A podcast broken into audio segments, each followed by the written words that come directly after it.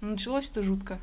А, тяжелое было время. Тогда еще не было даже слова мем. Дальше история умалчивает, что же там было. И мне так сильно захотелось писать такие же смешные шутки в Твиттере, чтобы меня там постили. Давай Вот. историю успеха. Тебя постили в Светонаторе? Ну, мне просто стыдно об этом говорить. Ну, кто из нас вот уже Жукова затянул? Думаю, Что это такое? Это не мой твит, даже такого быть не могло. Очень мега интересная история. Я не могу тебе сказать, Аня, зарегалась в Твиттере, и ты зарегалась. Я просто чекаю мемы и смотрю именно. видео с песиком. Вот. В этом я иду по жизни просто. Вообще, она мне была подписана, и я такая, фу, тупая. Понимаешь, вы со мной стартовой полосы начинали, но не взлетели, а ты... В смысле не взлетела? Я тысячница в Твиттере.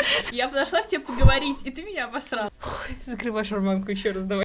Привет, это подкаст «140 символов» про Твиттер и все, что в нем происходит. Меня зовут Аня Коря. Иногда я буду приглашать классных людей, которые тоже сидят в Твиттере, чтобы поговорить с ними на темы, в которых они разбираются.